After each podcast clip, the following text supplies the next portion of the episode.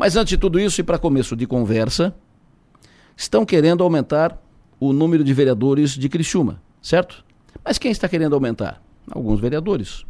Tentaram aprovar na Câmara neste ano e não conseguiram porque o presidente Salésio Lima disse que só colocaria a proposta em votação se tivesse apoio de todos os vereadores, 100%. Não teve, não foi. O próximo presidente, no entanto, Jair, o pastor Jair, disse aqui na sua maior semana passada que vai colocar em votação no ano que vem. Mas perguntaram para o eleitor pagador de impostos o que ele acha disso? Se ele acha que precisa ou se ele quer o aumento do número de vereadores?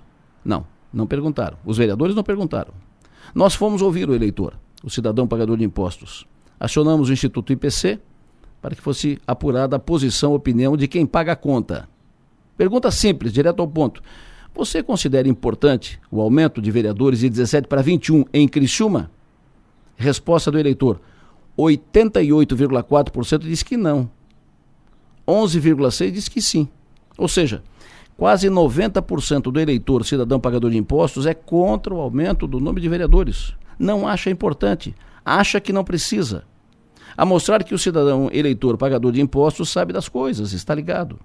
Não sente falta de mais vereadores. Entende que o problema da cidade e da Câmara não é o número de vereadores. O único efeito prático de mais vereadores é mais despesa, com mais empregos para cabos eleitorais e mais cargos na Câmara.